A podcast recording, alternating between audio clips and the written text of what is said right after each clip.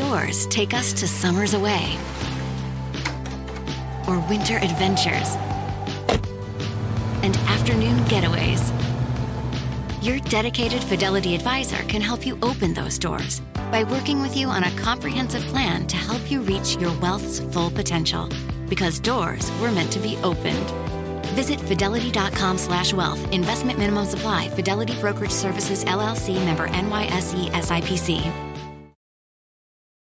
Meet Stacy. Stacy's on the hunt for a new pair of trendy glasses. Call me picky, but I just can't find the one. Luckily for Stacy, Walmart Vision has virtual try on. Now she can try on hundreds of frames virtually, then upload her prescription and get new glasses delivered right to her door. Really? yeah, really. Well, the hunt just took a turn for the better. Buy your next pair of glasses with virtual try on from Walmart. Welcome to Easy Eye Care. Welcome to your Walmart. Restrictions apply. See walmart.com for details.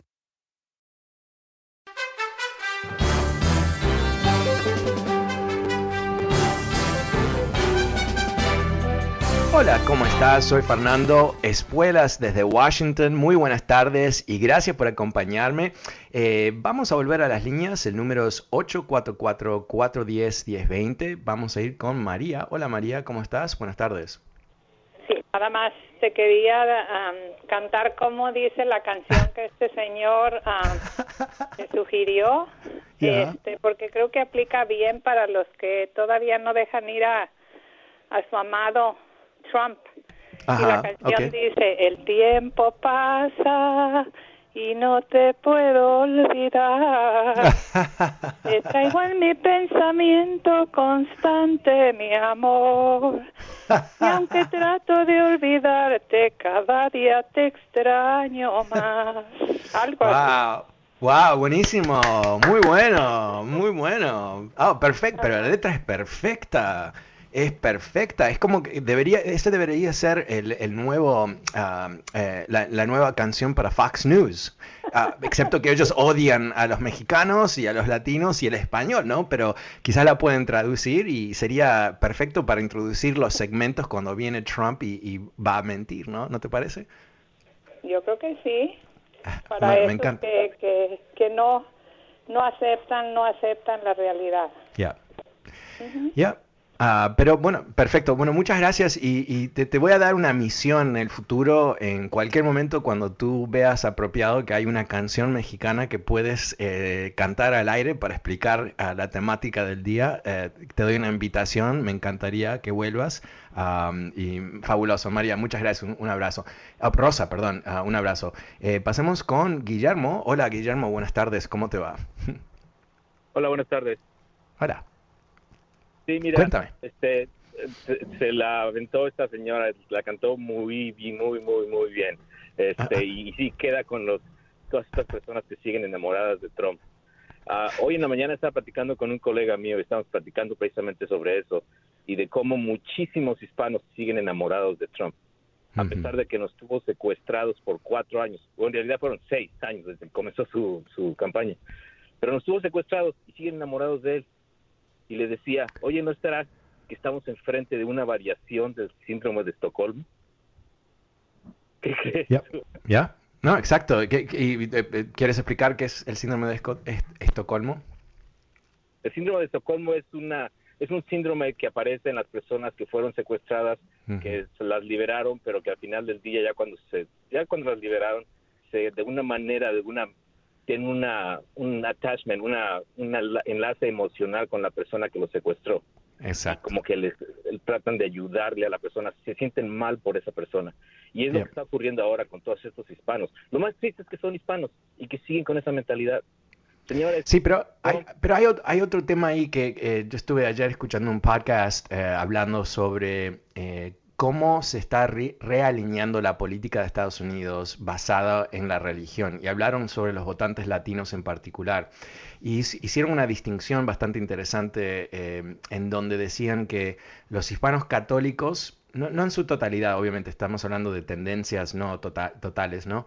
Eh, tienden a ser demócratas por la enseñanza de, la Iglesia Católica de que hay que respetar al inmigrante, que hay que, que la pobreza no es aceptable, que, tenemos que amarnos uno al otro y todo el resto.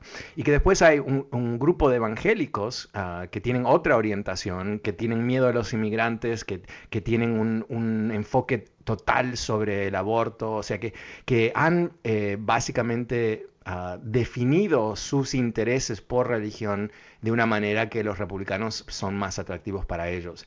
Y yo creo que hay un elemento de eso también, ¿no te parece?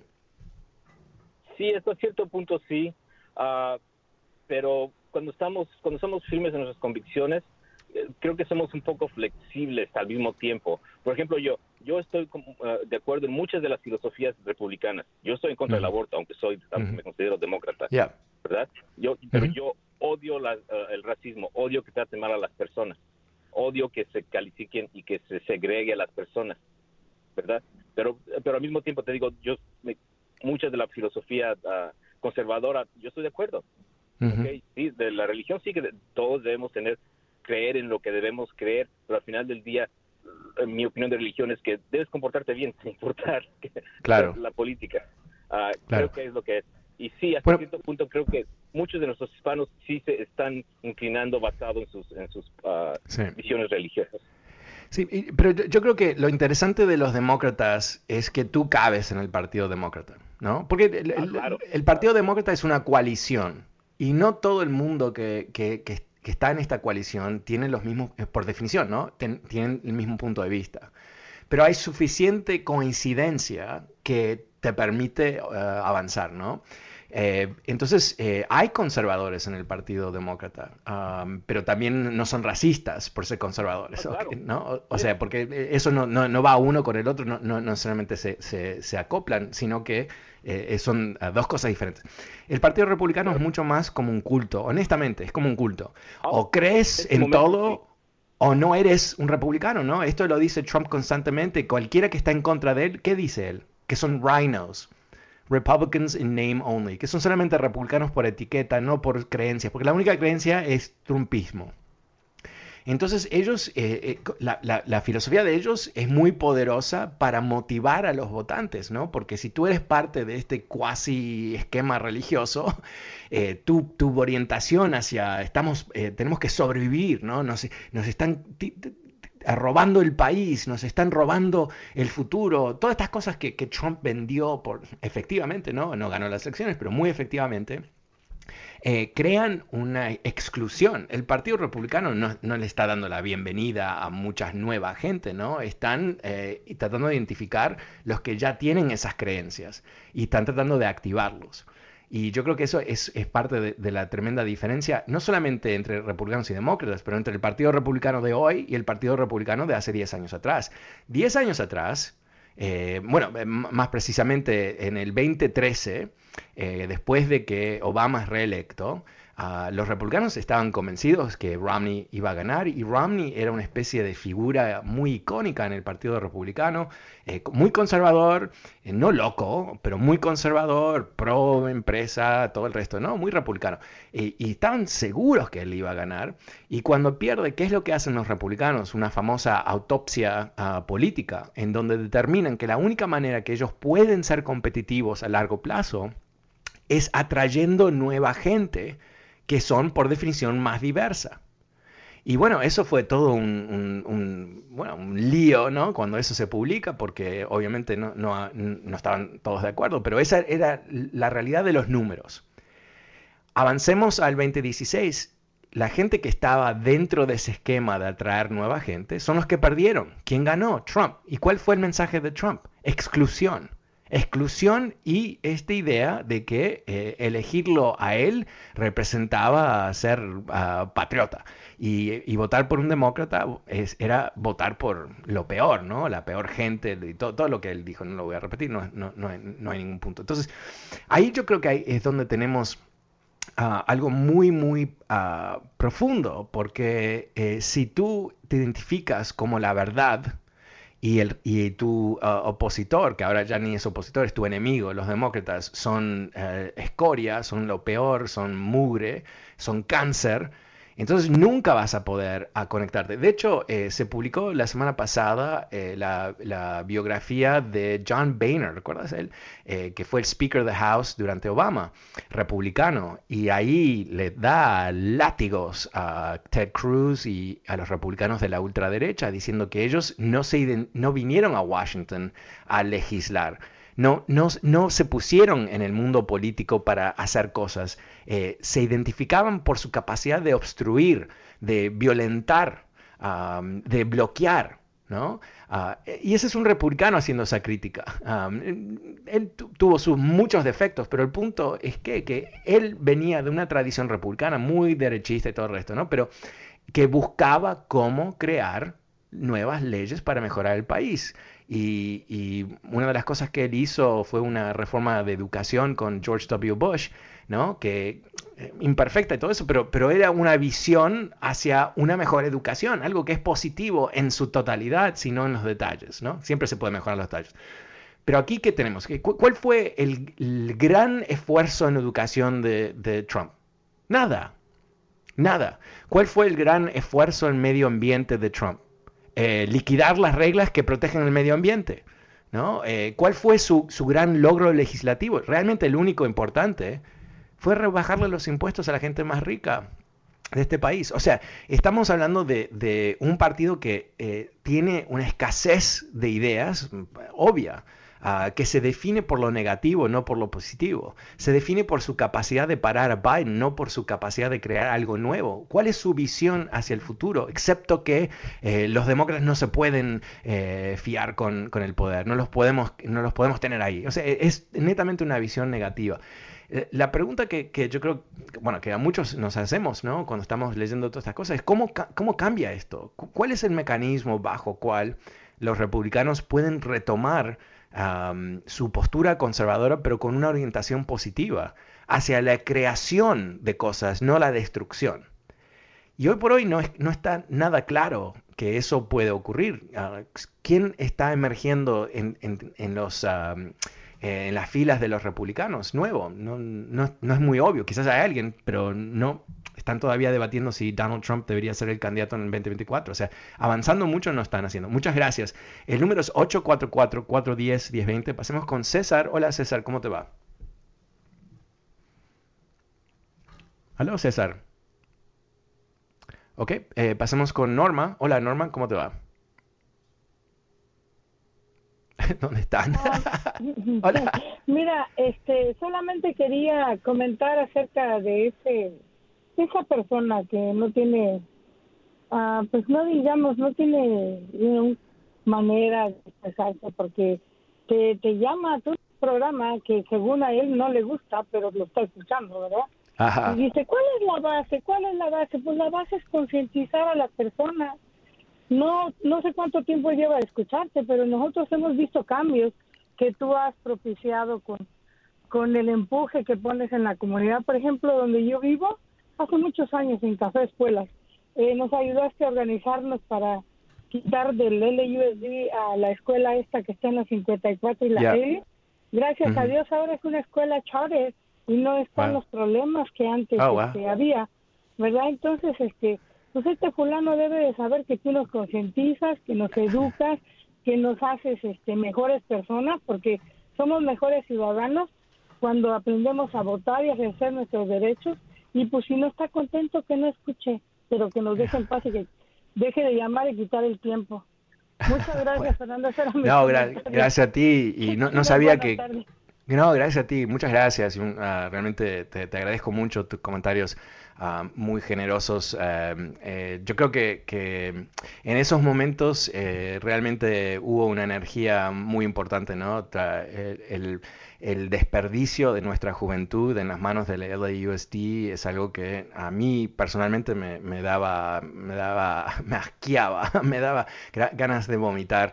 Y, yo creo que lo, más interesante de, ese periodo, cuando hicimos todo ese trabajo en educación, es cómo se activó la gente, ¿no? Yo no hice nada, la gente lo hizo, ah, se organizó, empezó a, alzar su voz, hacerlo en forma estratégica y se lograron cosas importantes.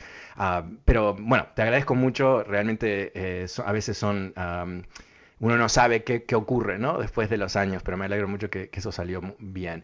El número es 844-410-1020 si quieres participar de esta conversación. Pasemos con José. Hola José, ¿cómo te va? Aló José. Hola. Hola. Escuelas. Qué gusto me da escuchar ese programa. Además de que usted era un arrendador de caballos, oiga, por el estilo que los maneja esta gente, que les sale el freno y se sientan de nalgas a quemar la tierra nomás donde se les hace más, más puntito el cuero. Estos trompistas que hay, tienen mucho cuidado con esa gente porque van a hacer movimientos para tratar de molestar a Biden, echarle más tierra para que los para descritarlo. O mucho cuidado con esa gente. Usted tiene muy buen programa y tiene que escuchar a la gente, a la, a la juventud nueva, que la que puede votar, órale, porque si no, gente de esa nos va a llevar el país a la, a la quiebra y, y, lo vamos a subir. Los nietecitos, los bisnietos de nosotros, el país va a valer puro cacahuate. Ah, total... que habló, señora que ahorita le pegó en el, cuando se le junta todos los, nervios al señor ese porque que no se les arde mucho que ellos están fomentando y, y, y, no pueden hacer nada. Pero si se duerme tantito Biden, ahí, ahí es donde va a haber problemas con esta gente. ¿eh? Sin duda. gracias, gracias, muy amable y totalmente, totalmente de acuerdo contigo. O sea, eh, eh, aquí no hay, Yo he comentado en otras ocasiones el concepto de la oposición leal que viene de la tradición parlamentaria británica, la idea de que aunque sea la oposición al gobierno, no tiene que ser desleal al país, ¿no? Pero los republicanos no practican ese tipo de oposición. Ellos practican una oposición de destrucción. Ah, ellos no quieren eh, modificar lo que haga Biden, que es el presidente de Estados Unidos y fue electo por más de 80 millones de votos. y eh, no les importa eso. Lo que ellos quieren hacer es que él fracase. Y esto es muy diferente. Uno, piensa, bueno, así es la política. No, no, no, no. Esto, esto honestamente tiene 20 años en este país. No porque los políticos se daban besitos y todos se querían y todo el resto, pero yo siempre... Eh, hay una, una foto, eh, eh, por ahí hay republicanos de, antigua cepa ah, que fueron, ah, quizás recibieron papeles bajo Reagan y todo el resto y piensan que Reagan y los republicanos son los superhéroes que lograron cosas ah, mágicas que nadie ha podido lograr desde entonces. Y por supuesto la realidad es que lo hicieron con los demócratas. Hay una foto fabulosa que me encanta en donde Ronald Reagan y Tip O'Neill, Tip O'Neill era el, número, el, demócrata más poderoso en Washington, el, el Speaker of the House por 20 años, Ah, nada ocurría en la Cámara de Representantes sin que él decía, hay que hacerlo, ¿no? Y, bueno, ¿cómo se hace la reforma migratoria? Porque, eh, porque O'Neill no estaba ahí para destruir Reagan, no se identificaba con la destrucción de Reagan. Se identificaba, obviamente quería que los demócratas ganen, pero quería que Estados Unidos gane. Entonces, en donde encontraban eh, espacios de, política que podían hacer juntos, lo hacían, lo hacían. Y una vez por semana se reunían a, reunían a tomar un whisky. Y eso lo comento ¿por qué? porque tú no te reúnes a tomar un whisky con tu enemigo, ¿no? No lo, no lo toleras.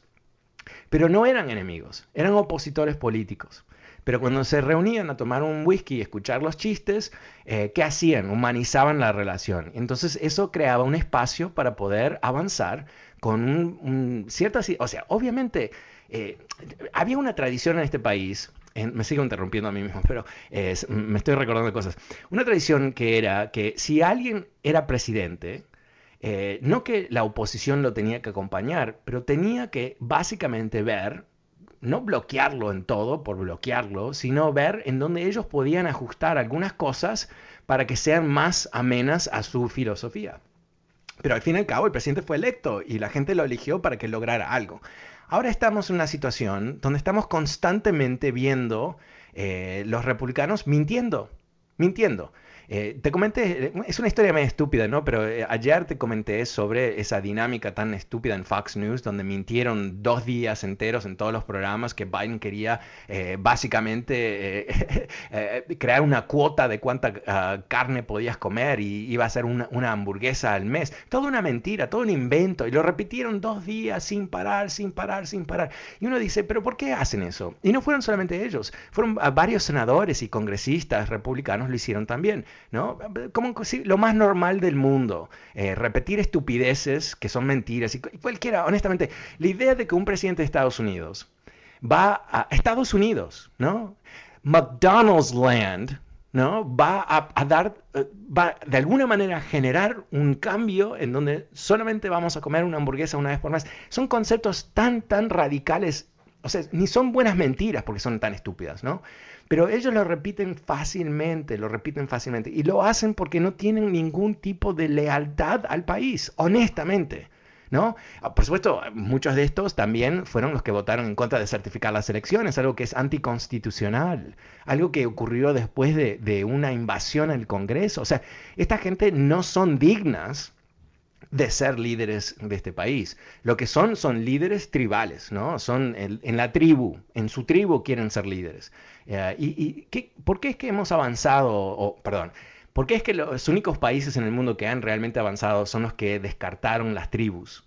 ¿Por qué? Porque los intereses nacionales son mucho más amplios y una persona en este pueblo y una persona en el otro pueblo, ambos necesitan agua y necesitan salud pública y seguridad y alumbrado y, médicos y todo el resto. Entonces no es tan diferente. Y, con un país como el nuestro, donde no hay escasez, tenemos más de suficientes recursos, la idea de que todo está limitado y que, y que, y que estos que están en el poder quieren destruir nuestras vidas es una mentira barata, excepto que millones de personas se lo creen. Te agradezco mucho tu comentario, totalmente de acuerdo. Vamos con Osman. Hola Osman, ¿cómo te va? Hola Osman. Ah, cortó Osman. Qué lástima que cortó Osman porque me iba a dar la oportunidad, que me voy a dar eh, el lujo de decirlo. Osman, si no me equivoco, eh, fue uno de los líderes Ah, del imperio islámico que terminó invadiendo España ah, en el siglo VIII, si no me equivoco. Pero eso es una de esas cosas que se me ocurre en la cabeza, lo voy a chequear después del programa, ah, a ver si me equivoqué o no. Eh, vamos con Jorge. Hola Jorge, ¿cómo estás? Buenas tardes. Fernando, buenas tardes. Hola. Fernando, buenas tardes. Oyendo, oyendo los comentarios, eh, eh, el señor que era hace rato de los hispanos y eso nosotros estamos en Texas, déjate cuenta algo, que nos pasó. Estamos en Texas y fuimos a un pueblo, no voy a decir el nombre, fuimos a un pueblo chiquito ahí en Texas a, ver un, show. Y antes habíamos ido y no, no, estaba todo muy bien, nos atendían muy bien y todo. Y ese día había un evento de Trump, eh, no de Trump, de él, de, los simpatizantes de él, que había para que votaras y todo eso.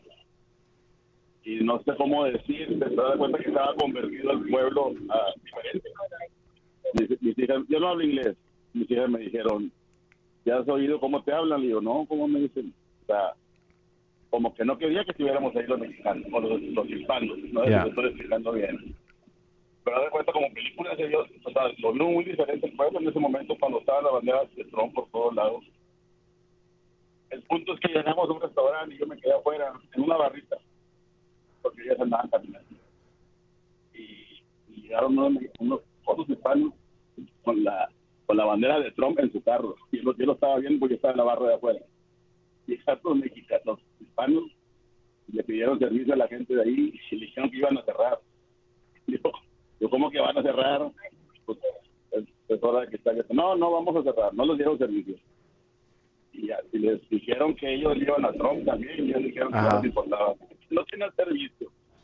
Entonces pienso yo, o sea, la gente de los hispanos, que nosotros yo no tengo nada en contra de Trump, la verdad, pero la gente que sí le va a Trump, sí sabrán que Trump no los quiere tampoco, que no los quiere. Sí, es, es algo em, es algo curioso, ¿verdad? Es la, idea de, de, apoyar a un político que se destaca por su odio es, es interesante como fenómeno. Pero mira, hay, hay, hay muchos latinos, ah, muchos, un, tercio de los latinos más o menos, que están eh, frente a, una situación ah, muy dramática, ¿no? que es que eh, odian a los inmigrantes. Ah, son los famosos eh, cangrejos, ¿no? ¿Recuerdas ese cuento del balde, ¿no? Que los cangrejos que tratan de salir, el otro lo agarra y lo tira para abajo, ¿no? Se, identifican con esta mentalidad de escasez.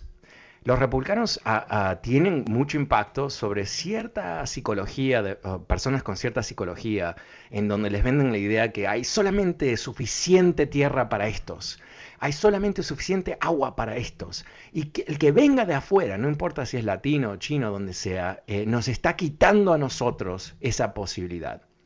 Ah, de consumir, de vivir, de existir. Ah, es una mentalidad muy pobre, pero ¿sabes qué? Es un, es un concepto político del miedo, vender el miedo del otro, el miedo de, la escasez y también del rechazo, ¿no? Si tú te, te, prestas a rechazar a los otros inmigrantes, quizás te van a querer a ti.